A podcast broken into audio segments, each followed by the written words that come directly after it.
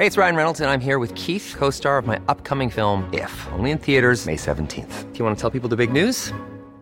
All right, I'll do. Sign up now and you'll get unlimited for $15 a month in six months of Paramount Plus Essential Plan on us. Mintmobile.com slash switch.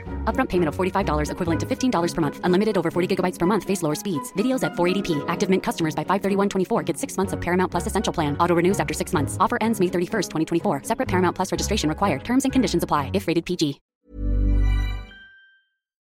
Heraldo Radio 98.5 FM, una estación de Heraldo Media Group, transmitiendo desde Avenida Insurgente Sur 1271, Torre Carrachi, con 100.000 watts de potencia radiada. El dedo en la llaga. Había una vez un mundo en el que nadie creía. Un país de historias inexplicables. Una nación con personajes asombrosos. Santo Tomás tenía razón. Hay que ver para creer. El México increíble, las verdades que duelen, la voz de los que callan, el dedo en la llaga. Infórmate, diviértete, enójate y vuelve a empezar. El Heraldo Radio presenta El Dedo en la Llaga con Adriana Delgado. Hacienda investiga empresas privadas de electricidad. La Secretaría de Hacienda indaga a las empresas privadas de electricidad por posibles conductas de simulación respecto a sus contratos. La Comisión Federal de Electricidad nos ha hecho llegar información respecto a varios casos en donde se encuentra empresas que están efectuando operaciones de naturaleza simulada, dijo Santiago Nieto, titular de la Unidad de Inteligencia Financiera, quien fue entrevistado por nuestro compañero Mario Maldonado en Noticias de la Mañana del Heraldo TV. También dijo que para estos casos se presentaron las denuncias y se han congelado cuentas por el hallazgo de irregularidades, aunque se reservó los detalles de las indagatorias. La CFA ha señalado que algunas empresas privadas sacaron ventaja del modelo de contratos de autoabasto de electricidad acumulando supuestos socios a quienes se les cobra tan solo un dólar o cinco pesos para volverse accionistas, ellos con el objetivo de evadir el pago justo por la transmisión de electricidad y el uso de su infraestructura. Al respecto, Santiago Nieto dijo, urge ley antilavado. Bueno, periodistas, columnistas y defensores de derechos humanos advirtieron que las acciones de espionaje desde áreas de seguridad civil y militar del gobierno del presidente Andrés Manuel López Obrador contra comunicadores críticos a la 4T buscan mermar su trabajo, presionarlos, amedrentarlos e intimidarlos. Para el dedo en la llaga, Alejandro Ope, experto en materia de seguridad, habló al respecto.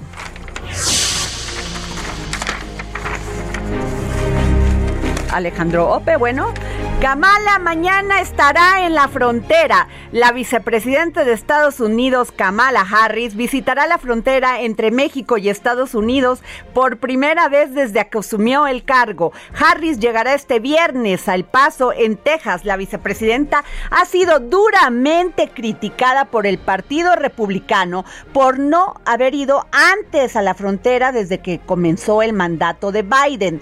Y mañana estará pues acompañada por el secretario de Seguridad Nacional estadounidense, Alejandro Mayorca según como informó su oficina. El presidente también, fíjense también que el presidente Joe Biden y su vicepresidenta Kamala Harris participarán este jueves en la reunión anual más grande de legisladores latinos del país, anunció la Asociación Nacional de Funcionarios Latinos Electos y Designados, NALEO por sus siglas en inglés.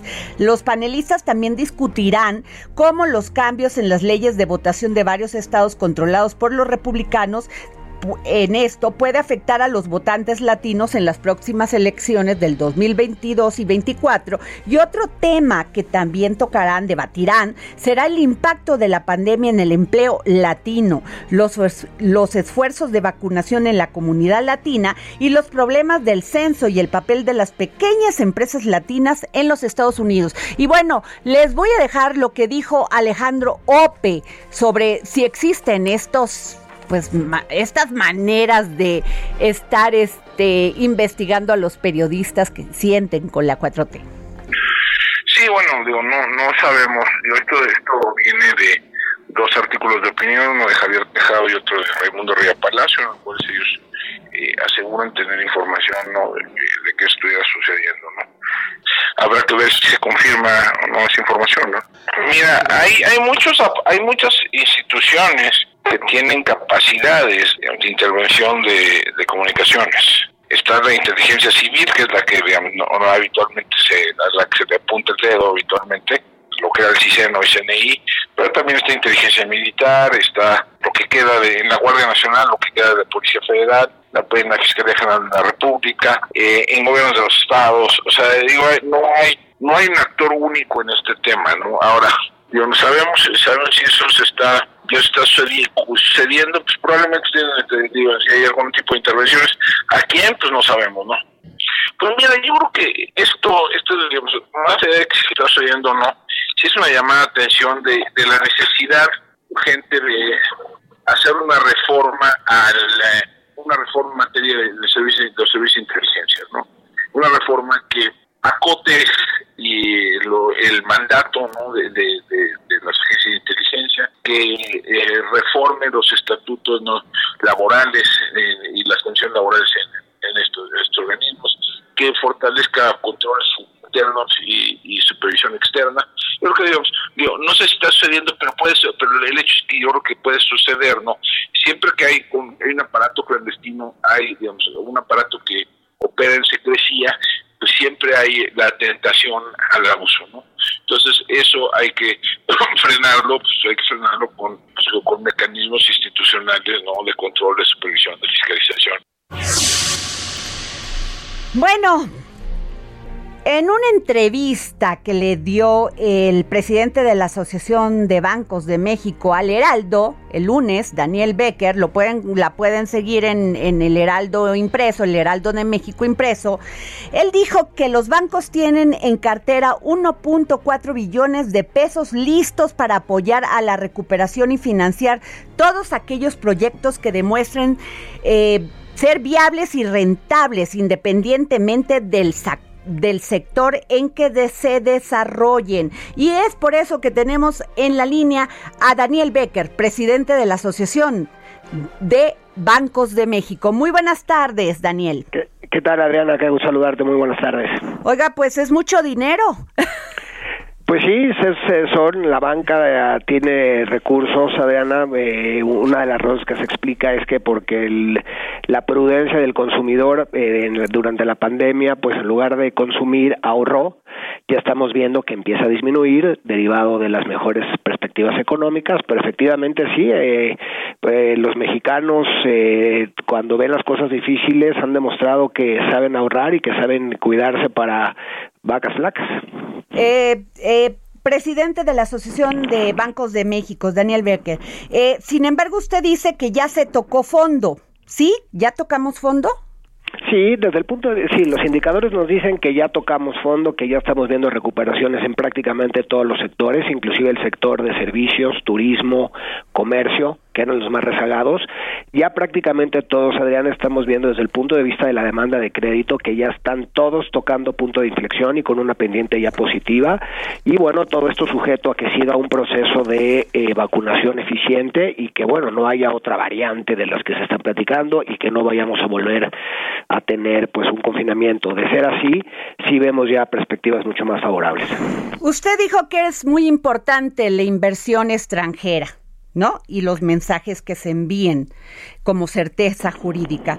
Eh, sin embargo, estamos viendo que en la, en la reforma a la ley eléctrica, a la, a la ley de hidrocarburos, pues se han presentado más de 100 amparos, ¿no? Nada más en la, en la de energía eléctrica y unos 40 en la de hidrocarburos.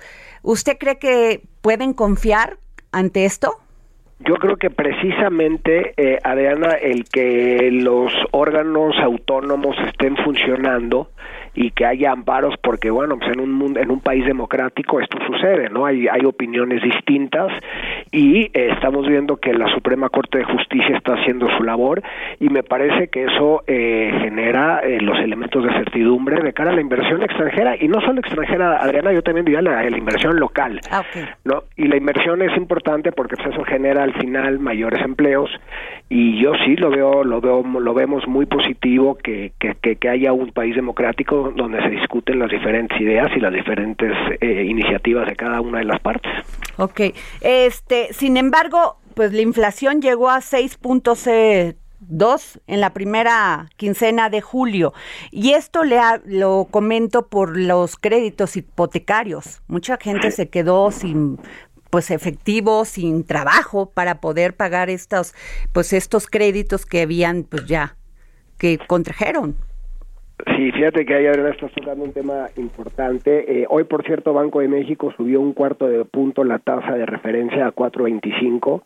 Eh, pues esto me parece que obedece a una expectativa inflacionaria que estamos viendo también en el mundo, ¿no? Por choques de oferta, incrementos de, de alimentos, incrementos en energéticos. Y pues sí, eh, eh, es muy probable que los productos de crédito eh, asociados a este incremento de la tasa se vean pues un poco afectados, pero pues fue un cuarto de punto todavía. Me parece que habla. fíjate, yo, otra, eh, Adriana, creo que eso ratifica la autonomía de, de, del Banco Central, que también es otro órgano autónomo, ¿no? Entonces me parece que el mensaje pues sí es muy positivo. La, el mandato que tiene Banco de México es el control de los precios, la inflación, y pues efectivamente sí hemos visto este incremento de la de inflación y por lo tanto pues creo que el Banco de México se está anticipando a no ver un, un efecto inflacionario que es el peor impuesto sobre todo para la gente de menores ingresos. Pero sí, tu punto es correcto, podemos empezar a ver un poco de mayores tasas eh, de interés para el usuario.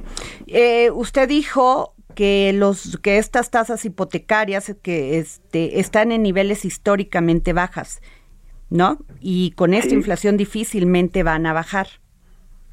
Sí, eh, bueno, de hecho ya hoy vimos que no solo no bajaron, ya subió, subió un cuarto de punto la tasa, eh, pero creo que todavía estamos en un, en un panorama bastante optimista con respecto a las tasas. Adriana, no creo que esto nos tenga que alarmar. Okay. Esto simplemente anticipa una posición conservadora del Banco de México que siempre ha tenido como mandato la inflación. Llevamos más de dos décadas con inflaciones controladas. No sé si a ti te tocó estas inflaciones galopantes que no generaban una no bueno el 94 exacto no y ese, es el peor impuesto para la gente de menores ingresos. Y eh, bueno sí sí es posible que hacia adelante pues, sobre todo los créditos de largo plazo como son los hipotecarios tengan alguna afectación. Es demasiado pronto para evaluar porque eso tiene que ver también con cómo se comporta la parte larga de la de la curva de las tasas de interés pero bueno, no, y que hay otra cosa que creo que es importante mencionar. Mm. La competencia es, es, es, profunda, sobre todo en productos hipotecarios, como tú lo has visto, como tu audiencia lo ha, lo ha percibido. Entonces la competencia, bueno, también ayuda siempre a que los precios eh, no suban de forma acelerada y creo que este va a ser el caso. En el caso de las tarjetas de crédito y préstamos a nómina.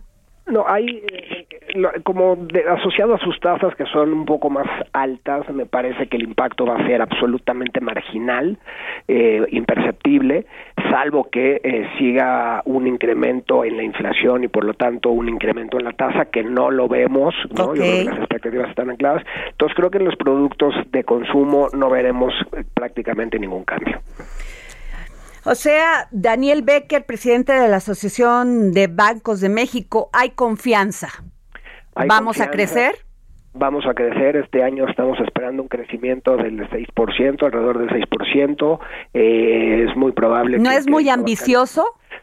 Pues eh, sí es ambicioso, pero también hay que olvidar que la base de, pues, derivado del, del, de la contracción que hubo el año pasado es una base menor es ambicioso, no recuperamos todavía el crecimiento del, del, de, lo que se decreció el 2020, pero es ambicioso, pero muy lograble. Otra vez, insisto, la tasa es menor, eh, digo, la base era más pequeña, hay un proceso de vacunación, como tú sabes y has visto, lugares turísticos que no están muy afectados, servicios, comercio se está recuperando. Entonces sí vemos que un 6% es, es, es es, es, una, es un, es un, es un eh, número razonable, más que deseable, alcanzable, siempre y cuando no haya otra vez, insisto, algo que no estemos viendo, que esperemos que no sea el caso. Y bueno, yo creo que la banca con un anaquel de productos listos para que, para que ser eh, la banca un factor fundamental para apoyar el crecimiento económico para, el, para este año y para los que vienen. Rogelio Ramírez de la O, como nuevo secretario de Hacienda. Pues mira, eh, Adriana, yo no tengo el gusto de conocerlo personalmente. Las referencias que tenemos son las que es un hombre eh, muy conocedor, es un tipo que entiende muy bien de las finanzas públicas, que es un hombre que cree eh, que mantener finanzas públicas sanas es un valor eh, muy importante para los países, ya lo hemos visto en, nuestro país, ¿no? La estabilidad del tipo de cambio y la inflación que hablábamos hace unos momentos. Entonces, eh, dentro de la Asociación de Bancos de México estamos muy confiados que igual como fue con el secretario Herrera, con el Ramírez del Lado tendremos una extraña relación y que seguiremos trabajando para tener un sistema financiero más profundo cada vez. Muchas gracias, Daniel Becker, presidente de la Asociación de Bancos de México. Gracias por esta entrevista para el dedo en la llaga. Al contrario, muchas gracias a ti, muy buenas tardes a todos. Bueno, pues que les cuento que fíjense que un derrumbe, un edificio de 12 pisos en Miami se derrumbó. Así como le digo, ¡pum! se cayó. Dejó este jueves al menos una persona muerta, ocho heridas y 51, de, 51 desaparecidas. El colapso se produjo en una parte de unas torres que se llama Chaplain, un condominio de 12 plantas y 100 apartamentos construidos en 1981 frente al mar en Surfside. El derrumbe de un edificio deja al menos un muerto y 51 personas que no encuentran. La comisionada del condado de Miami-Dade, Sally Hyman, informó a la cadena CBS que pues que siguen en búsqueda y en tareas de rescate. Vamos a escuchar un audio que es de, de, este, de Infobae, de Infobao, de Nico Vázquez. Él es el que habla sobre cómo vivieron una, un, un, habitante de, este, de estos departamentos este argentino, de origen argentino, de nacionalidad argentina, y nos dice qué vivió en ese momento. ¿Estás de suerte? Bueno. Eh. ¿Qué pasó? Ah, Perdón. Ay, perdón, perdón. Este, no tenemos todavía el audio, pero bueno, se las debo. Hoy tenemos fallas en nuestra producción. Ya lo tenemos, por favor.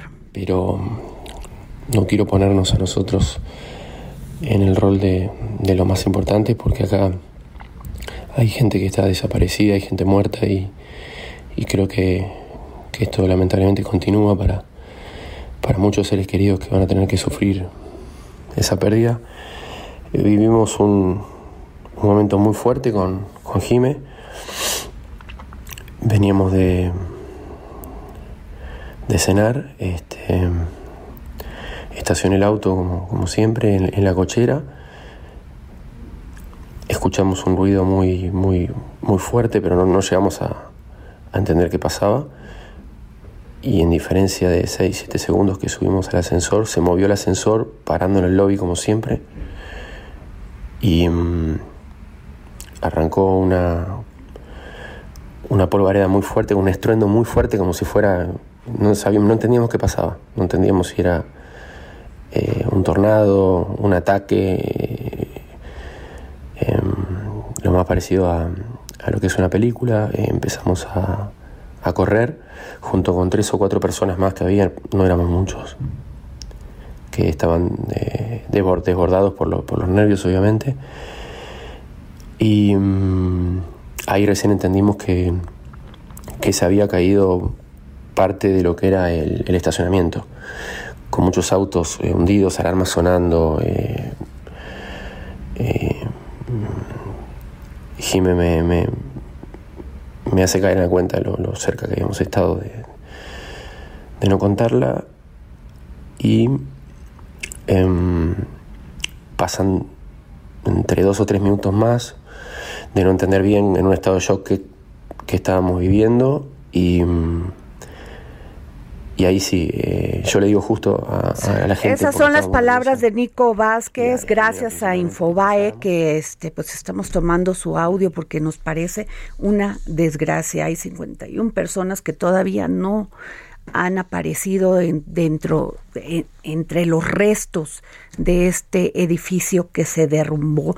Y bueno, como les decía al principio en el teaser, pues Kamala Harris visitará este viernes la zona fronteriza con México fíjense que los republicanos, pues bueno, como cuchillito de palo todos los días le recordaban que no había visitado esta zona y que está, están permitiendo la migración a Estados Unidos. Ella ha hecho muchos comentarios, incluso estuvo aquí en México y dijo, por favor, les pido que paren esa migración, les pido que no les vamos a dar entrada. Mandó mensajes muy fuertes. Pero bueno, tenemos a Juan Guevara, presidenta, perdón, Juan Guevara, periodista de New uh, Media, socio estratégico de Estados Unidos con el Heraldo Media Group. Perdón, me lo pusieron aquí, No, No Media. Discúlpame, Juan. No te preocupes. Mira, lo importante es informarle a nuestro auditorio lo que tú estás diciendo, que creo que es, es muy serio y es importante. Es decir, eh, Kamala Harris está teniendo mucha presión por el gobierno republicano por resolver la violencia en la violencia que se está generando en la frontera, ¿sí? yo te les voy a explicar qué es lo que está pasando, y número dos, el tráfico ilegal desde, desde Centroamérica, pasando por la frontera de los Estados Unidos con México, eh, y resolver la crisis humanitaria que hay en la frontera. Son tres puntos fundamentales. El primero es porque con la administración de Trump lo que sucedía es que México, como ustedes lo conocen, era el traspatio de todas las personas que recibían asilo político. Las reglas en Estados Unidos migratorias son muy sencillas. Cuando tú pides asilo político en este país, con que tú pises suelo americano, el gobierno tiene el derecho y la obligación de protegerte si es que vienes pidiendo o huyendo de tu país. Por eso teníamos nosotros el problema con, bueno, se existía el tema de eh, los cubanos que aventaban las nadadas desde La Habana hasta, hasta Miami, ahorita que hablábamos de Miami, del derrumbo que hubo ahí, y lo mismo sucede con gente que viene huyendo de su país y que llega a suelo americano. Por eso es que Trump lo que hizo fue que no lleguen a suelo americano. Una technicalidad es que se queden en México, que los tengan ahí en México en las condiciones infrahumanas que las tienen, para que entonces la parte de la ley que protege a la gente que llega pidiendo asilo político no tuviera efecto. Muy bien, eso es lo que los republicanos están presionando. Kamala Harris, cuando fue procuradora y fue senadora en los Estados Unidos, visitó la frontera de México con Estados Unidos muchas ocasiones, no es la primera vez. Ahora, ella, la, la estrategia que tiene el presidente Biden primero era eliminar el tema de la crisis humanitaria. Hay que recordarle a nuestra audiencia que había alrededor de 500 niños huérfanos en donde el presidente Trump eh, decidió separar a los niños de los padres, eh, eh, regresar los padres a México y tener a los niños custodiados en la frontera. Todavía existen 505 niños en la frontera que no puede encontrar el gobierno de los Estados Unidos qué pasó con los papás. Entonces es una crisis humanitaria que dejó el presidente Trump, se la, se la heredó a Biden. Número dos, el que Biden, al ser un presidente católico, y, y no por ser católico es bueno o malo, sino que él es muy apegado a principios de la dignidad humana, permite entonces que empiecen a pasar la gente que estaba pidiendo asilo político por la frontera. De manera que hay vivos que se aprovechan de esta circunstancia y empiezan a llegar desde la frontera desde la frontera de Centroamérica, en este caso Guatemala, Honduras y El Salvador, para poder aprovecharse de la circunstancia. Es cuando el presidente Biden, junto con Alejandro Mayorkas, que es el secretario de eh, Homeland Security, sí, y, de inmigración, dicen le van a parar a este tema porque una cosa es que seamos buenas personas y estemos tratando de resolver la crisis de la gente que se quedó en México y otra cosa es que se mande la señal en donde cualquiera puede entrar. Claro. A eso va Kamala Harris, a eso fue a leerle la cartilla a López Obrador a México. Es decir, se le tuvo que informar al presidente mexicano después de todos los traspiés que tuvo, eh, eh, durante la visita de Kamala Harris a México. Es decirle que no se iba a permitir tres cosas, que no se iban a permitir que hubiera fluido, este fluido o que fluyera la migración ilegal, número dos, que no iban a permitir la corrupción, y número tres, que no iban a permitir, que iban a seguir fondeando cualquier tipo de operación de este tipo. Entonces, mañana, para hacerlo muy rápido, es una, es una visita de Kamala Harris que se prevé tensa a la frontera, y de que vamos a tener repercusiones en leyes migratorias de lo que pase el día de mañana en la frontera con Estados Unidos. Pues muchas gracias, Juan Guevara. Gracias, compañero, por habernos dado, por tomarnos la llamada y darnos este reporte. Estoy siempre a la orden. Muchísimas gracias. Igualmente. Bueno, nos vamos a un corte y regresamos aquí al dedo en la llaga.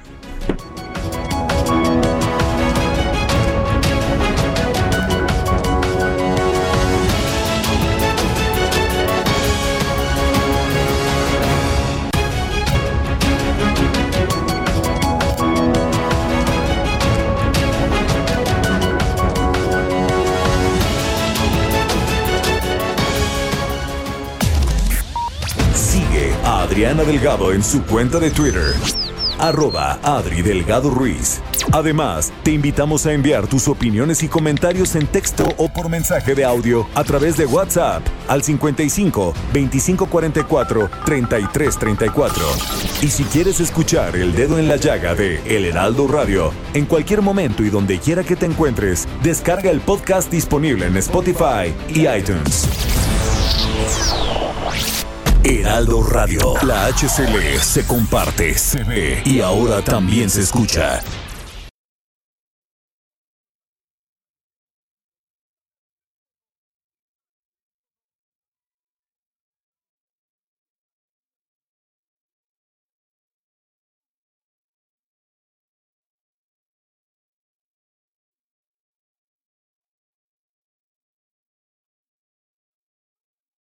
Heraldo Radio. La HCL se comparte, se ve y ahora también se escucha. Sigue a Adriana Delgado en su cuenta de Twitter en arroba Adri Delgado Ruiz. Y envíanos tus comentarios vía WhatsApp al 55 25 44 33 34 o 55 25 02 21 04. Y regresamos aquí al dedo en la llaga. Yo soy Adriana Delgado. Nos escucha usted por la 98.5 FM. Y bueno, les comentaba que varios compañeros periodistas, columnistas y defensores de derechos humanos advirtieron que las acciones de espionaje desde áreas de seguridad civil y militar del gobierno del presidente Andrés Manuel López Obrador contra pues que hay acciones contra comunicadores críticos a, a la 4.3. Bueno, Jesús Ramírez Cuevas, quien es vocero del gobierno federal, dijo, estas sí son noticias falsas, que presenten pruebas si las tienen. De no ser así, es una calumnia. Y dijo que pues son falsas estas acusaciones y bueno, en una parte sí tienen toda la razón, si, si tienen pruebas, hay que presentarlas. Y bueno, nos vamos con una gran noticia porque pues en estos momentos donde seguimos padeciendo el tema de los de la pandemia y si un día la Ciudad de México amanece con semáforo rojo, como lo dije ayer, otro día con amarillo, otro día con verde, pues sí. O sea, esto genera muchísima confusión, pero además este eh, tenemos aquí fíjense que me dio mucho gusto porque Fadlala Acabani dijo, renovamos la colaboración con la Banca de Desarrollo para el programa Impulso NAFIN Ciudad de México en beneficio de pequeñas y medianas empresas con financiamientos accesibles para alcanzar al día de hoy una, una bolsa de 2.720 millones de pesos que beneficiará a más de 1.500 empresas. Y tenemos en la línea a Fadlala Cabani, secretario de Desarrollo Económico de la Ciudad de México. Muy buenas tardes, ¿cómo está? Bien, ¿y tú? Qué gusto saludarte. Igualmente, oiga, qué buena noticia. A ver, cuéntenos, ¿cómo va, cómo va a funcionar esto del financiamiento de impulso NAFIN más Ciudad de México?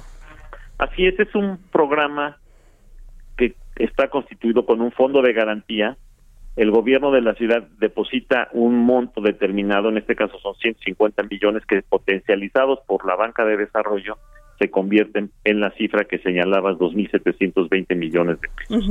Este programa es eh, para apoyar a las pequeñas y medianas empresas formales de la capital que están con sus trabajadores en el Instituto Mexicano del Seguro Social, por supuesto que están dados de alta, que están al corriente en sus impuestos y que están funcionando como empresas de tal manera que es este recurso, esta bolsa, dedicada para estas empresas que son una parte importante de la economía de la ciudad. Entonces, tengo que no va a haber comisión de apertura ni penalización por prepago. Sí, una de las ventajas de este modelo de préstamos, que no es un préstamo como el de los bancos cualquiera, es que el gobierno de la Ciudad de México eh, va a ser el garante en caso de que alguna de estas empresas no pague. Okay. Hasta dos millones y medio. Aquella empresa que solicite un crédito de dos millones de pesos y medio o hasta dos millones y medio, si no alcanzara a pagar por alguna circunstancia, entra el gobierno de la ciudad a pagar con este fondo de garantía. Los préstamos mayores a, perdón, los préstamos mayores de dos millones y medio en adelante, hasta cinco millones de pesos, mm, tienen que mostrar el propio solicitante o empresario la garantía necesaria para que les otorguen el préstamo arriba de dos millones y medio y hasta cinco millones. O sea, ¿qué será una garantía inmobiliaria? Así es una garantía inmobiliaria. Entonces hemos hemos eh, eh, arrancado muy bien, muy bien. Hay muchas empresas que ya están haciendo sus solicitudes empresas serias, empresas formales, empresas que están trabajando a todo vapor, y ya incorporadas a la economía de la ciudad y del país. Entonces, bueno, pues nos da mucho gusto apoyarlas para reforzar la postura de estas pequeñas y medianas empresas de la ciudad, porque luego ya sabes, ¿no? Que andan diciendo que no apoyamos y que no fue insuficiente y que no sé qué. Nunca es suficiente, pero este apoyo va dirigido precisamente a las empresas que demuestran que requieren el recurso y con mucho gusto les vamos a. Dice que tasas de interés no mayor al 13%, periodo de gracia de hasta seis meses para pago de capital e intereses, incluido en el plazo y hasta 60 meses para pagar. Así es, ellos tienen seis meses de gracia, es decir, durante los primeros seis meses después de haber recibido el préstamo, no es necesario que den ningún abono al préstamo, ni de intereses ni de capital, sino hasta el séptimo mes ya van a poder, em, eh, ya van a tener necesariamente que dar su primera mensualidad. Y estas mensualidades son 60.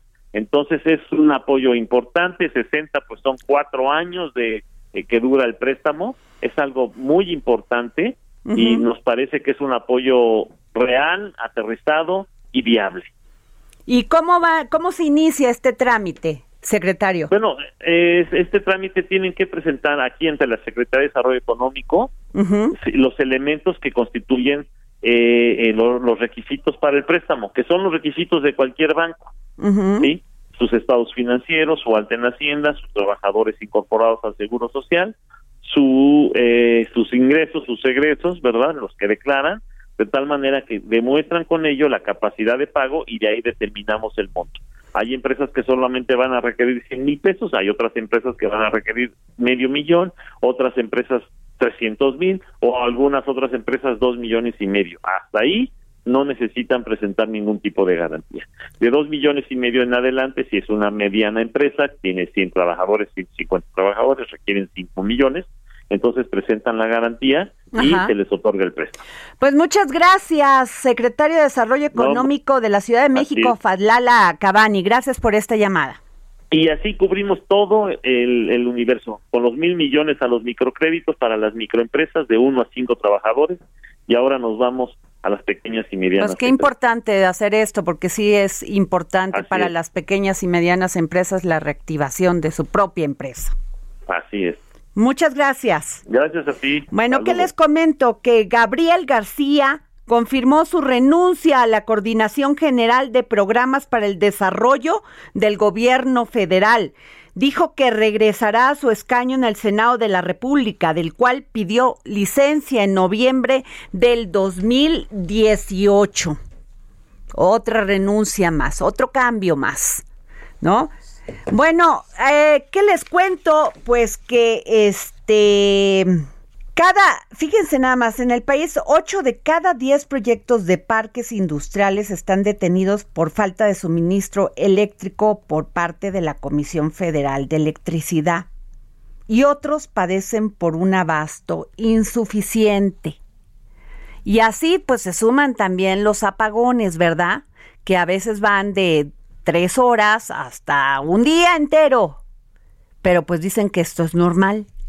Por eso le pedí a Ramsés Pech, experto en el sector energético, que nos tomara la llamada. ¿Cómo estás, Ramsés? Buenas tardes, Adriana. Te mando un saludo. Gracias. Oye, pues a esto aunado a los 100 amparos que ya hay, ¿no? Este, en el tema de la ley de la industria eh, de la energía eléctrica y otros 40 en la de hidrocarburos. ¿Cómo ves el panorama? Bueno, lo que vemos hoy en día con los parques industriales es que van a seguir teniendo los problemas que estás comentando. ¿Por qué? Porque la Comisión Federal de Electricidad hemos de recordar que la inversión en transmisión y distribución depende mucho de lo que la Secretaría de Energía escatime y ponga en el PRODECEM. Eh, la semana pasada la Comisión Federal de Electricidad eh, dio en una conferencia de prensa sobre ciertas líneas de transmisión y distribución que va a realizar, pero no es en la totalidad de lo que se necesita en el país. ¿Cuál es el truco, Adriana, que se está haciendo ahorita? Y es lo que van a forzar a muchos de las de las de este tipo de parques, es que puedan ellos construir su propio parque de generación de electricidad, que puede ser con paneles solares. Muchos de ellos van a tener que poner unas plantas que puedan utilizar gas natural si es que hay un ducto cerca en donde están estas plantas industriales o alguna algún sistema en donde puedan generar su propia electricidad.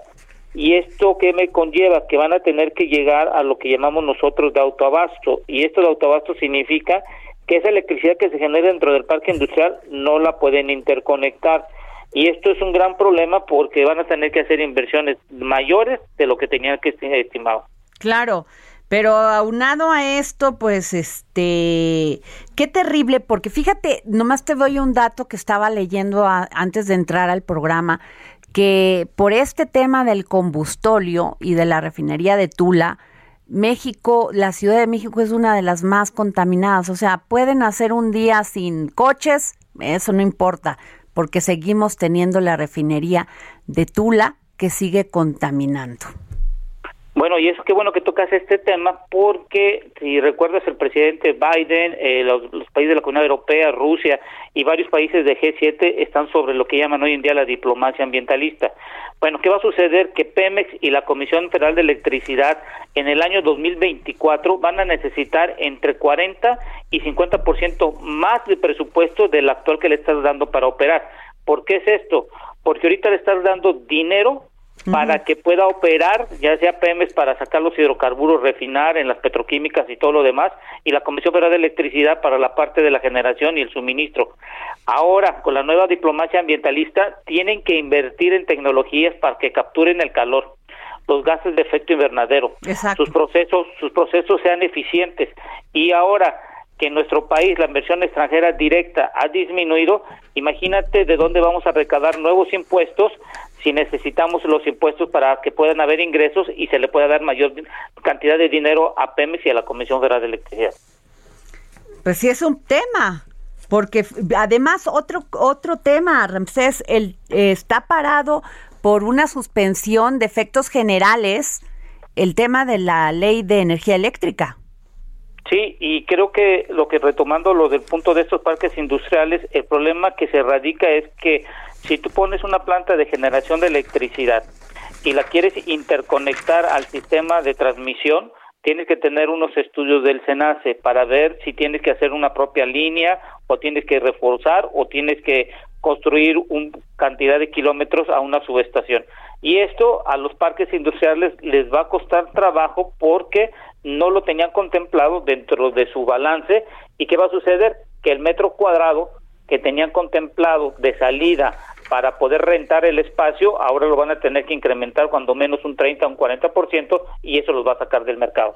Y, y, además, pues, este, muchas de esas son las que están contando como inversión extranjera, o sea, que y, e inversión directa.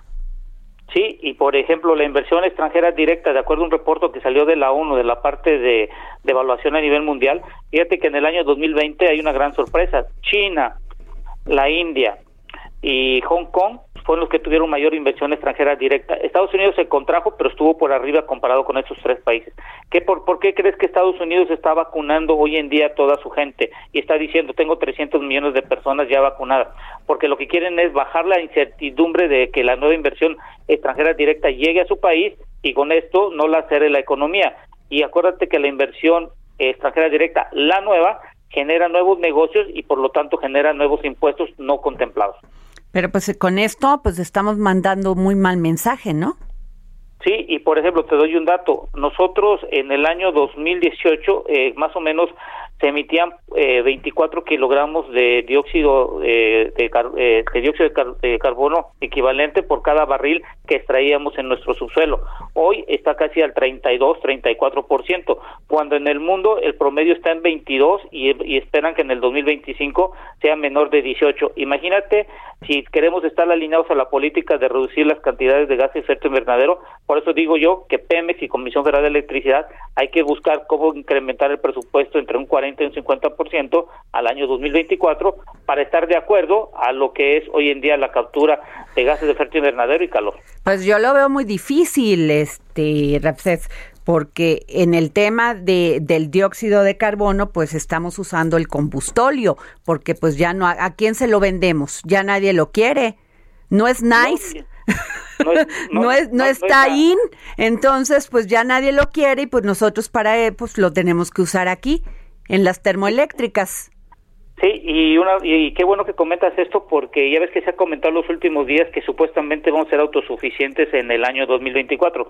Quiero decirte ¿Pero te quiero decir que en abril eh, tuvimos una, una demanda de 850 mil barriles de gasolina y 400 mil barriles de diésel y es, haciendo ciertas estadísticas eh, es muy complicado si las refinerías, las seis que tenemos hoy en día están en 45% de utilización, no llegan a estar su utilización por arriba del 84%. Es la primera condicionante. La segunda condicionante es que todos eh, los productos que salgan de Deer Park, en dado caso que se firme contrato de las acciones, todo el producto debe de venir a nuestro país. Pero la pregunta es, ¿nos van a dejar los reguladores y, y el mercado que nos traigamos todos los combustibles? Tercero, que la refinería de Dos Bocas esté operando en el 2023 comercialmente, ya dejando las pruebas y todo lo demás. Cuarto, que las seis refinerías ya estén produciendo diésel de bajo azufre. Hoy en día casi entre el 40 y el 50% eh, se está produciendo, entre el 30 y 40% es de diésel de bajo azufre y la diferencia es del diésel común que conocemos, pero ya en el 2024 tiene que haber diésel de bajo azufre. Y el ligado a esto, bueno, les va a faltar dinero para poder eh, remodernizar las plantas de reconfiguración como la de Tula, la que anunció el presidente. Entonces, imagínate cuánto dinero está envuelto y aparte tienes que invertir en dinero para reducir las emisiones de gases de efecto invernadero. Eh, la inversión extranjera directa en nuestro país no está siendo la que necesitamos. No hay nuevos negocios, si no hay nuevos negocios, no hay nuevos impuestos. Y ahorita en el bloque anterior estaba yendo, escuchando los préstamos. Pero bueno, está bien los préstamos, pero hay que generar nuevos negocios de empresas nuevas que eh, puedan ayudar a las que ya están cautivas, que se adicionen más impuestos, porque el dinero cada año se está gastando más en México dentro de la ley de ingresos y el presupuesto de ingresos. Ahora, eh, ¿qué pasó con la ley de hidrocarburos? Bueno, la, primero cuéntame con la ley de la energía eléctrica, porque está en, un, en una suspensión de efectos generales. Bueno, ahorita la Comisión Reguladora de Energía, en cuanto a contratos legados y todo eso, ya publicó en el diario oficial, si no me equivoco, este día lunes, en donde todo vuelve a la vamos a llamarle a la normalidad, porque lo que pusieron en el diario oficial es en forma eh, vamos a llamarle momentánea, que, lo, que es lo que le están poniendo ahí la palabra, junto con la ley de hidrocarburos en, el, en los transitorios en el capítulo 13, donde devuelven la simetría de nuevo a que la Comisión Reguladora de Energía eh, valore cuáles son los precios que se tiene que tener por parte de TEMES. Entonces, volvemos, ¿te acuerdas programas anteriores que hemos platicado que, que estamos que estamos perdiendo el tiempo en leyes cuando sabemos que no va a hacer ningún cambio?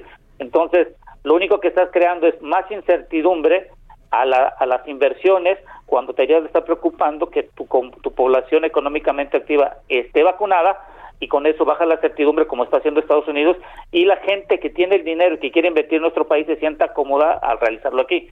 Si no hay inversión extranjera directa nueva que cree negocios, olvídate, no va a haber una mayor recaudación porque los mismos que son cautivos no generan negocios, no dan servicios y las ventas van a disminuir y si ven, disminuyen las ventas, pues no hay impuestos que puedan pagar. Oye, pero muchas de estas empresas tienen como política interna y de política de la empresa no usar este energías sucias. Sí, y, lo que hay que entender y dejar claro al público es que eh, las emisiones de gases de efecto invernadero al año 2050 va a estar en función de cómo genera la electricidad. Y hay algo muy importante, por ejemplo, Europa en el primer trimestre eh, eh, se utilizó entre 10 y 15% más de carbón comparado con el año 2020 y esto porque falta gas natural. Por ejemplo, fíjate, hay algo muy importante que hay que dar. Por ejemplo, Rusia eh, ya, ya, ya está construyendo un ducto que está llegando por parte de Alemania y lo está metiendo por el mar eh, si no me equivoco, el Caspio, si no me equivoco, es el que está conectado a Alemania, donde está Noruega y toda esa zona de por ahí. Y, eh, y Rusia lo que está viendo es que en el futuro le conviene venderles gas natural porque el carbón eh, pretende Europa dejar de usarlo y lo que van a utilizar es el gas natural. Lo que hay que dejar al público es decirle lo siguiente, a ver, los hidrocarburos, hay dos tipos de hidrocarburos que se utilizan y lo voy a llamar líquido, que es el crudo, el crudo se utiliza para las refinerías para sacar gasolina, diésel y turbocina de los productos comercialmente hablando de mayor valor. Y tenemos lo que llamamos el gas, eh, el gas, el hidrocarburo gaseoso, que es el gas natural. El gas natural hay que entender lo que se utiliza para generar electricidad, y también se utiliza para las petroquímicas. Y en las petroquímicas, junto con el, el etano, que es donde estamos peleando, lo del siglo XXI, ¿te acuerdas? En la petroquímica puede sacar más de 100 productos. Entonces, en el mundo, los hidrocarburos fósiles van a seguir usándose, no tanto los líquidos, sino los de tipo gaseoso, porque la petroquímica en el futuro es la parte de la sustentabilidad para muchas partes, como por ejemplo la parte automotriz, para crear plásticos y todo lo que necesita un carro. Entonces, hoy en México creo que estamos eh, un poquito bloqueados y lo que estamos haciendo es que estamos haciendo placebos cíclicos estacionarios de políticas energéticas de acuerdo a cada administración. Híjole, qué duro lo que dices, placebos. Sí, son placebos simplemente porque... Finalmente va a llegar el día y tendré, tendremos que tomar decisiones. Pero por el momento la política del gobierno es que pues no pierda la CFE y no pierda Pemex aunque estén quebradas. Y la pregunta que ahorita supongamos que Pemex y CFE pudieran ser los garantes de toda la parte energética. La pregunta es ¿cuánto dinero tienes ya ahorrado para que tú le puedas invertir en tecnologías de captura de, de gases de efecto invernadero y calor dentro de tres años porque dentro de a partir del 2030 ya te van a estar exigiendo a nivel mundial que todo totalmente de acuerdo. totalmente esa es la pregunta. No, bueno, y ahí lo vemos con el tema de Tula, vuelvo a repetir, o sea, no contaminan los coches, no, contamina la refinería de Tula. Sí, y si me permite nada más un último comentario sobre la parte, fíjate, en la India, eh, en esta semana el gobierno ya está permitiendo para meter eh, lo que llaman ellos el etanol al 20% en los combustibles, que es un oxigenante, y van a y van a meter una ley en donde a los carros, eh, a los manufactureros de carros eh, tengan eh, manufactura de carros, lo que llamamos el, el al 85% de uso de etanol, lo que llaman eh, los de flexi, que se llaman tipo flexi, que utilizan el etanol. Imagínate la India, que son una mayor cantidad de población, están viendo que el uso del etanol va a ayudar a la parte agrícola con el maíz, caña y todo lo demás. En México creo que todavía no estamos viendo esto y esto que está haciendo la India es que va a traer una mayor cantidad de inversión extranjera directa y más ingresos porque van a haber más empresas nuevas ahí. Pues muchas gracias, Ramsés Pech, experto en el sector energético. Gracias, como siempre, muy atinados tus comentarios. Gracias, Diana. Que tenga buena tarde y cuídense todos. Gracias. Y nos vamos con el lado bonito del dedo en la llaga. Exxon Alamilla, promotor cultural, y nos va a hablar del libro El revés de la trama, del autor Graham Greene. Libros, libros, libros, con Exxon Alamilla.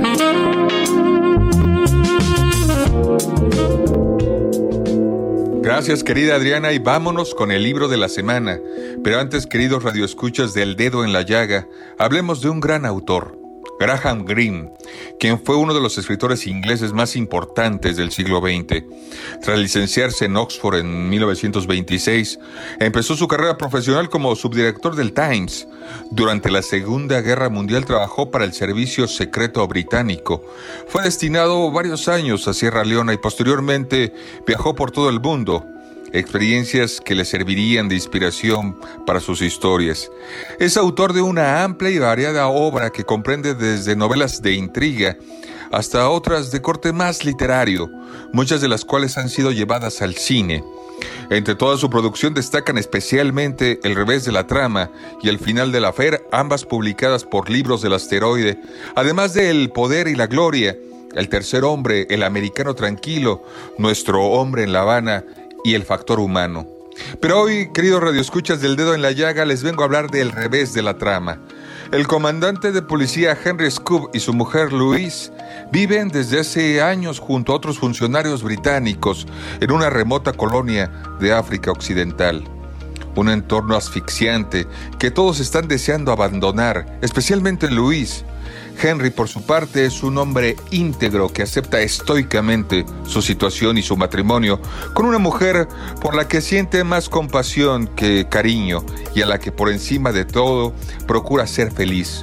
Pero con la llegada de una inesperada visitante, los firmes principios de Henry se verán puestos a prueba.